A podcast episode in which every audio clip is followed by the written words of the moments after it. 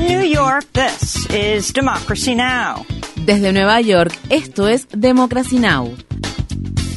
Democracy Now! es un noticiero internacional de radio y televisión que se transmite desde Estados Unidos a través de Internet en democracynow.org.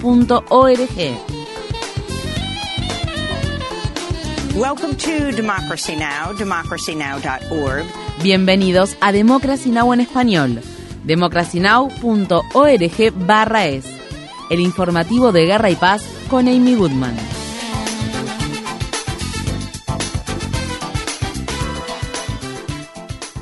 El expresidente estadounidense Donald Trump ganó las elecciones primarias del Partido Republicano en Nuevo Hampshire tras imponerse a la exgobernadora del estado de Carolina del Sur, Nikki Haley, quien se desempeñó como embajadora de Estados Unidos ante la ONU durante el gobierno del expresidente. Trump ganó por una diferencia de unos 11 puntos porcentuales, dado que recibió alrededor del 54,4% de los votos, mientras que Haley obtuvo alrededor del 43%. El martes por la noche, Nikki Haley se comprometió a permanecer en la contienda. Bueno, tengo noticias para todos ellos. Nuevo Hampshire es el primer estado del país en el que se celebran elecciones primarias. No es el último. Falta mucho para que termine esta contienda. Durante su discurso de victoria, Trump estuvo acompañado por dos de sus ex rivales, Vivek Ramaswamy y el senador del estado de Carolina del Sur, Tim Scott. Asimismo, durante su discurso, Trump llamó a Haley impostora y afirmó falsamente haber ganado en dos oportunidades las elecciones generales en Nuevo Hampshire, a pesar de que perdió ante Hillary Clinton en 2016 y ante Joe Biden en 2020. Este es un gran, gran estado. Como saben, ya ganamos tres veces en Nueva Hampshire. Tres, tres. Ganamos todas las veces en este estado. Ganamos las elecciones primarias, ganamos las elecciones generales, las hemos ganado. Y este es un lugar muy, muy especial para mí. Es un lugar muy importante. Con la victoria del martes, Trump se ha convertido en el primer candidato republicano sin un cargo público de la era actual que gana tanto las elecciones primarias del estado de Iowa como las de Nuevo Hampshire, lo que le hace estar cada vez más cerca de volverse a enfrentar en noviembre con el presidente Joe Biden. Por su parte, Biden no figuró en las papeletas de las elecciones primarias del Partido Demócrata que se celebraron en Nuevo Hampshire, pero aún así ganó en dicho estado como candidato por nominación directa. El presidente de Estados Unidos no figuró en las papeletas debido a que los demócratas de Nuevo Hampshire decidieron seguir adelante con las elecciones primarias de enero tras rechazar una solicitud del Comité Nacional Demócrata que pidió que se pospusieran hasta después de las elecciones primarias de Carolina del Sur. Mientras tanto, aún se está realizando el recuento final de votos de Biden. En cuanto a los contrincantes del actual presidente, el congresista Dean Phillips quedó en segundo lugar tras haber obtenido alrededor del 20% de los votos, mientras que Marianne Williamson quedó tercera con alrededor del 5% de los votos. Visite nuestro sitio web democracynow.org barra es para ver nuestra entrevista con Marianne Williamson y obtener más información sobre las elecciones primarias en Estados Unidos.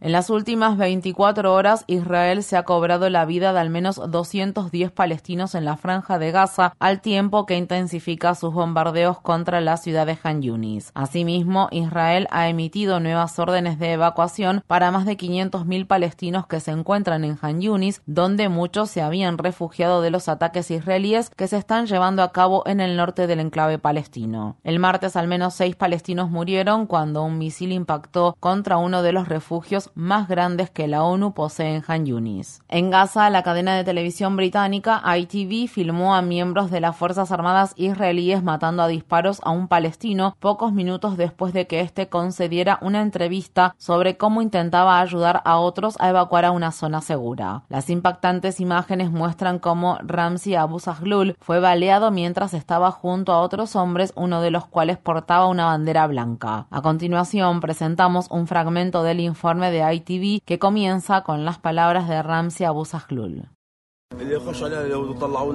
Los israelíes se acercaron y nos dijeron que evacuáramos el lugar, pero no dejaron salir a mi hermano.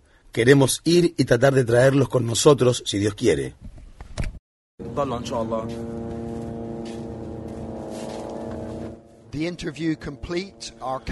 Cuando terminó la entrevista, nuestro camarógrafo se fue y entonces sucedió esto.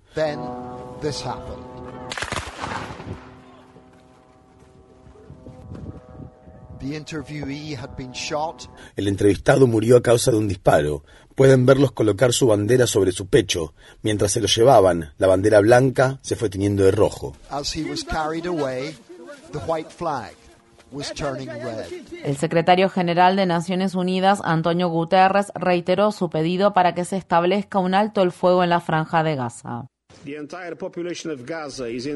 Toda la población de Gaza está soportando una destrucción a una escala y velocidad sin paralelo en la historia reciente. Nada puede justificar el castigo colectivo del pueblo palestino.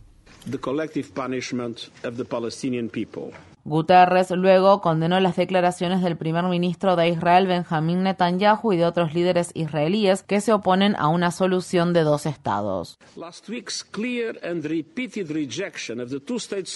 El rechazo claro y reiterado de la semana pasada a la solución de dos estados en los niveles más altos del gobierno israelí es inaceptable.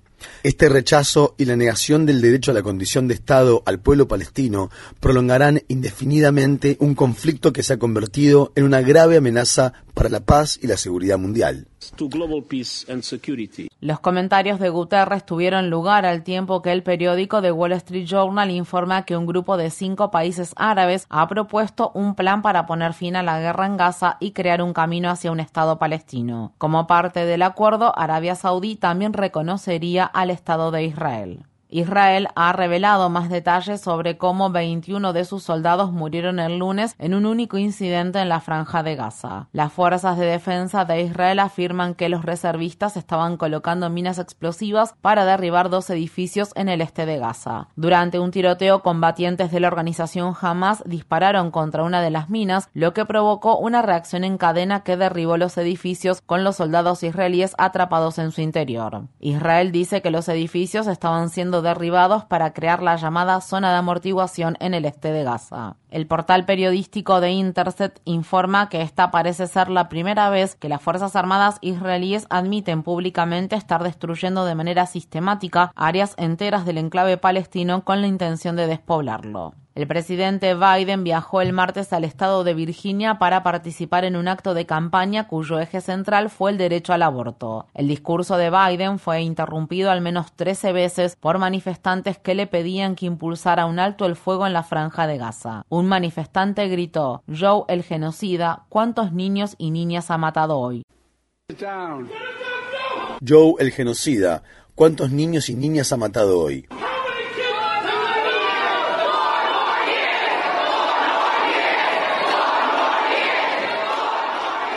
El Departamento de Policía de Nueva York inició una investigación después de que estudiantes de la Universidad de Columbia fueran rociados el viernes con una sustancia química peligrosa y maloliente mientras realizaban una protesta a favor del pueblo palestino en el campus. Ocho estudiantes fueron hospitalizados. La organización Estudiantes por la Justicia en Palestina ha alegado que el ataque químico fue llevado a cabo por dos estudiantes que anteriormente habían sido miembros del ejército israelí. Por el momento no ha habido arrestos en relación al ataque. El ejército estadounidense ha llevado a cabo una serie de ataques dentro de Yemen e Irak al tiempo que crecen los temores de que se desate una guerra regional en Medio Oriente. En Irak, Estados Unidos atacó tres instalaciones de una milicia respaldada por Irán. El asesor de seguridad nacional de Irak, Qasem al-Araji, condenó los ataques y dijo, Estados Unidos debería ejercer presión para detener la ofensiva israelí en Gaza en lugar de atacar y bombardear las bases de un organismo nacional iraquí. Mientras tanto, en la mañana de este miércoles, Estados Unidos volvió a bombardear Yemen. En esta oportunidad, el objetivo fue lo que los funcionarios describieron como misiles antibuque hutíes. Esto se produce al tiempo que combatientes hutíes continúan atacando barcos comerciales en el Mar Rojo y el Golfo de Adén como parte de una campaña para que Israel detenga sus ataques contra la franja de Gaza.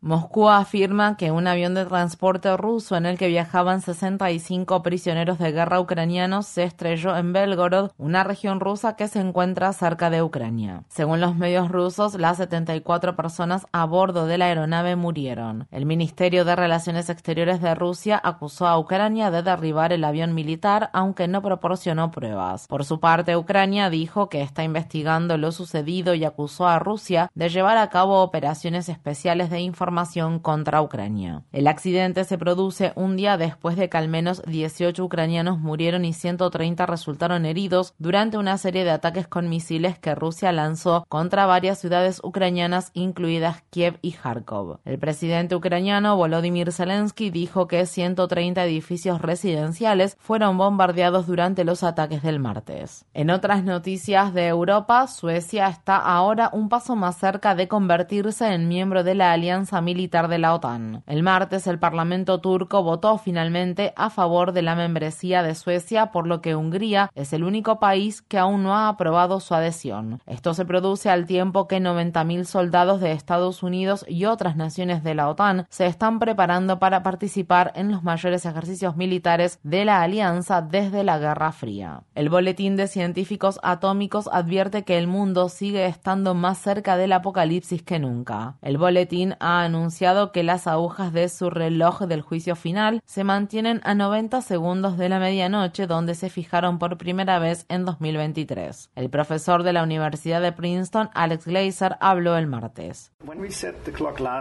Cuando fijamos el reloj el año pasado, había grandes preocupaciones de que se pudiera utilizar armas nucleares en Ucrania, y la fijación que se realizó hoy siguió estando ensombrecida por la guerra en Ucrania, así como por la guerra en Gaza, que ha causado un enorme sufrimiento humano y podría conducir a un conflicto más amplio en la región, uno que podría involucrar a varios países con armas nucleares y potencias regionales.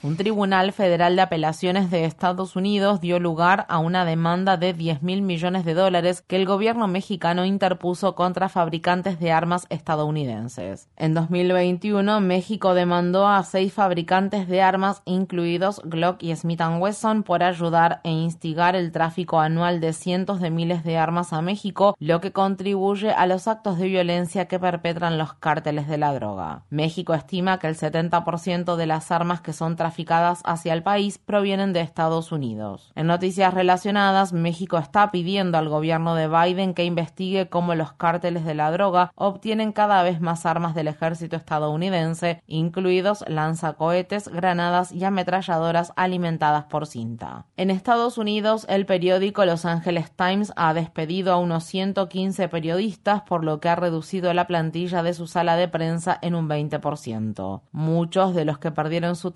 eran periodistas de color, incluida Jean Guerrero, que era la única columnista latina de la sección de opinión. El periódico también despidió a los únicos reporteros que se encargaban de cubrir las noticias relacionadas con las comunidades negras y asiáticas del sur de California. Estos son los mayores despidos que realiza el periódico desde que el multimillonario Patrick Sun-Jeong lo compró en 2018. En otras noticias sobre los medios estadounidenses, la revista Time ha despedido a 30 periodistas, es decir, el 15% de su personal editorial sindicalizado. Mientras tanto, la reciente compra de The Baltimore Sun por parte del presidente ejecutivo de la cadena de noticias de derecha Sinclair, David Smith, ha generado un revuelo en el periódico.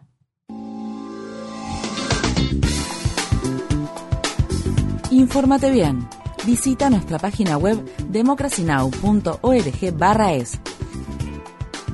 Síguenos por las redes sociales de Facebook, Twitter, YouTube y SoundCloud por Democracy Now! es.